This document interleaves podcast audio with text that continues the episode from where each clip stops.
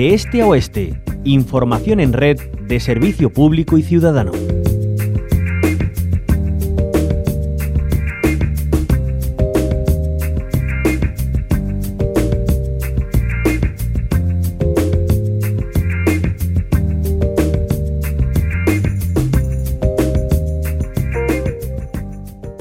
Andalucía aumenta medidas eh, frente al COVID en las residencias de personas mayores.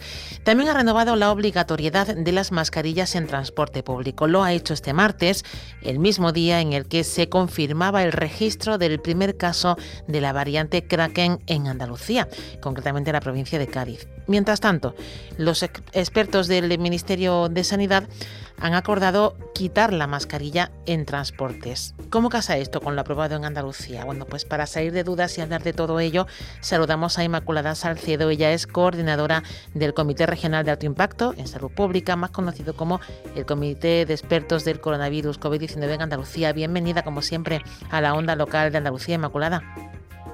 Hola, muy buenos días. Muchas gracias. Eh, bueno, si le parece, empezamos con esto último eh, y después de las medidas que han recomendado al gobierno andaluz, porque si el comité de, o sea, si los expertos del Ministerio de Sanidad mm, dicen que bueno que se pueden quitar las mascarillas en, en el transporte público y aquí se recomienda lo contrario, ¿cómo casa esto? ¿Cuál, cuál será o intuye que será finalmente la decisión que se tome? Bueno, pues yo la verdad que no entiendo mucho de de leyes, pero creo que si hay una norma superior habrá que, por supuesto, acatarla como siempre se hace. Y luego, desde luego, las recomendaciones que podamos hacer, pues cada comunidad seguramente pues serán las que consideren según sus asesores, ¿no? Nosotros, desde luego, consideramos que, y así se lo hemos hecho saber a, a las autoridades de la Junta de Andalucía, que no es el mejor momento ahora mismo para quitar las mascarillas en transporte porque son eh, épocas de otoño-invierno donde circulan muchos virus respiratorios. Nosotros en los centros sanitarios también tenemos los planes de alta frecuentación por si tuvieran que ingresar más pacientes descompensados con enfermedades pulmonares y demás. Y creemos que no es el momento apropiado para retirar la mascarilla en transportes públicos. Es verdad que en algún momento habrá que tomar estas decisiones, pero quizá ahora, y sobre todo con el frío y, el rebrote de los virus respiratorios, mm, pensamos que no es el momento apropiado, la verdad. Em, eh, bueno, han, vuelto a activar ¿no? los protocolos en, en las residencias. Eh, ahora mismo, ¿cuál es la situación y por qué se hace importante proteger a, las residencias ante bueno, pues esto que está ocurriendo ahora de virus respiratorios y esas nuevas variantes que están llegando ya a Andalucía? Bueno, pues nosotros realmente la situación es buena, francamente buena. Lo que pasa es que siempre hemos tenido la, bueno, la, estrategia de, adelantarnos a los acontecimientos y prevenir, ¿no? Y, ha ido bien durante la pandemia y por eso al más mínimo repunte que ha habido en residencias de pacientes contagiados, que vigilamos, como saben, 24/7 desde los servicios de salud pública, pues consideraron las autoridades sanitarias que nos reuniéramos para ir viendo, adelantarnos a los acontecimientos y promover medidas que eviten contagios, porque una vez que ya se han producido los contagios y los enfermos graves, ya es tarde, ya vamos tarde, ¿no? Y bueno, hemos adoptado estas medidas que, que, estuvimos además todos de acuerdo, esto fue unánime, ¿no? Y como no puede ser de otra forma, pues la consejera la, la, puso a valorar y la vimos adecuada y están en consonancia con las que la Organización Mundial de la Salud y las recomendaciones que se dan en invierno y sobre todo en estos pacientes que son vulnerables porque la inmunidad en ellos baja mucho con la edad y hay que protegerlos. Y como no se deben de quedar solos ni se deben de aislar, lo que queremos es que los trabajadores sanitarios, sociosanitarios y las medidas de residencia adopten eh, un régimen de visitas controlado para que no se contagien. Eh, mm, explíquenos cuáles son esas medidas para que quien tenga algún familiar eh, en una residencia y aún mm, cuando se cruzan tantas informaciones, a veces uno se, se confunde, ¿no? Eh, ¿Qué vamos a tener que hacer cuando vayamos a ver a nuestra familia eh, que esté o nuestro eh, pariente que esté en una, en una residencia? ¿Cuáles son esas recomendaciones? ¿Cómo van a ser esas visitas?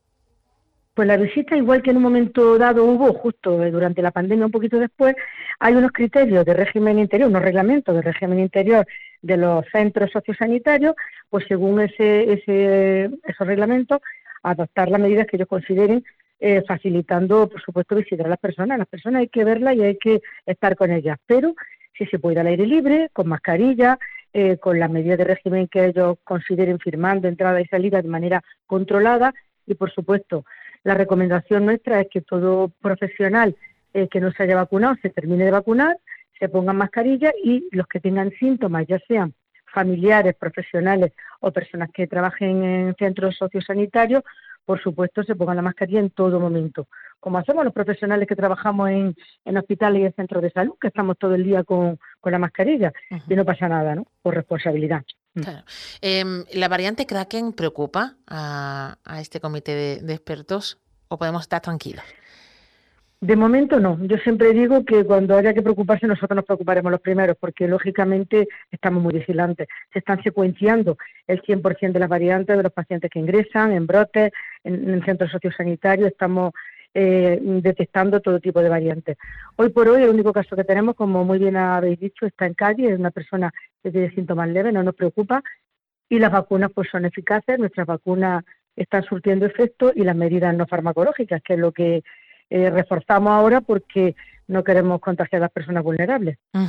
Eh, Inmaculada, hace unos días entrevistábamos al epidemiólogo Daniel López Acuña y mm, a raíz de, bueno, de esta recomendación de la Organización Mundial de la Salud de, usar mascarilla en, interiores, eh, él consideraba y así lo trasladaba a Andalucía, que no debería ser una recomendación y no se debería delimitar solamente al transporte público, sino que debería ser, de nuevo, eh, obligatorio el uso de mascarillas en, todos los interiores. ¿Podríamos llegar a ese, eh, o podría ser el siguiente paso si eh, los contagios se disparan?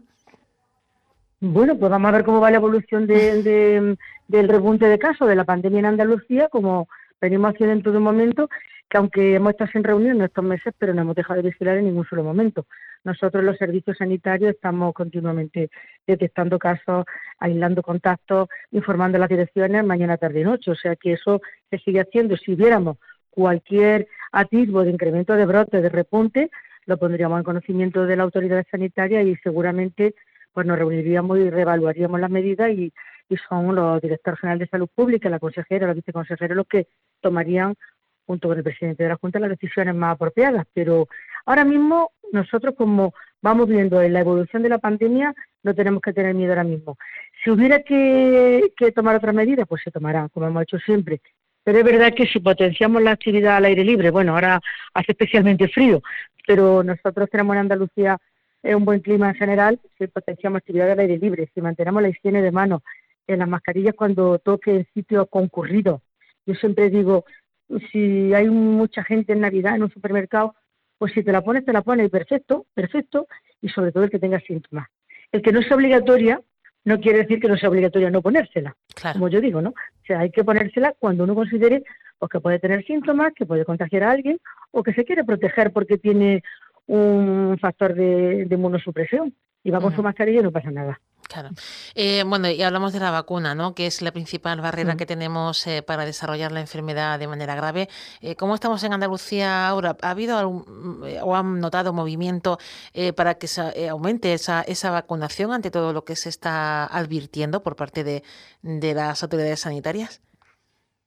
Pues sí, partiendo de la base de que la ciudadanía andaluza había respondido muy bien, muy bien a, a la vacunación frente a la COVID y frente a otras otros virus respiratorios como la gripe y demás, ayer comentó, además fue el director general de Salud Pública el que comentó los resultados de vacunación en profesionales sanitarios, sociosanitarios y demás, y la población está respondiendo eh, con un nuevo eh, interés en vacunarse tanto de gripe como de COVID, porque con las noticias de China y todo esto, el que estaba un poco, digamos, bueno, ya estoy harto de vacunas, ya me he puesto dos, ya no me pongo más, se están poniendo la tercera e incluso la cuarta dosis.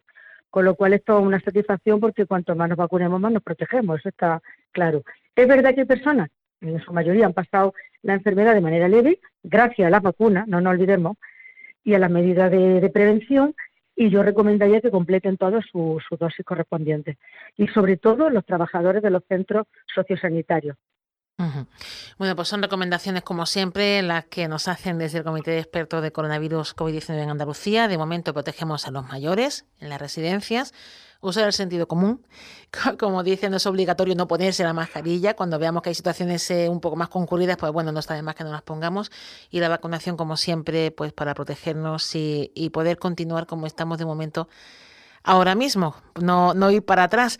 Inmaculada Salcedo, coordinadora del Comité Regional de Alto Impacto en Salud Pública, conocido como Comité de Expertos del Coronavirus COVID-19, muchísimas gracias como siempre por atendernos en la onda local de Andalucía.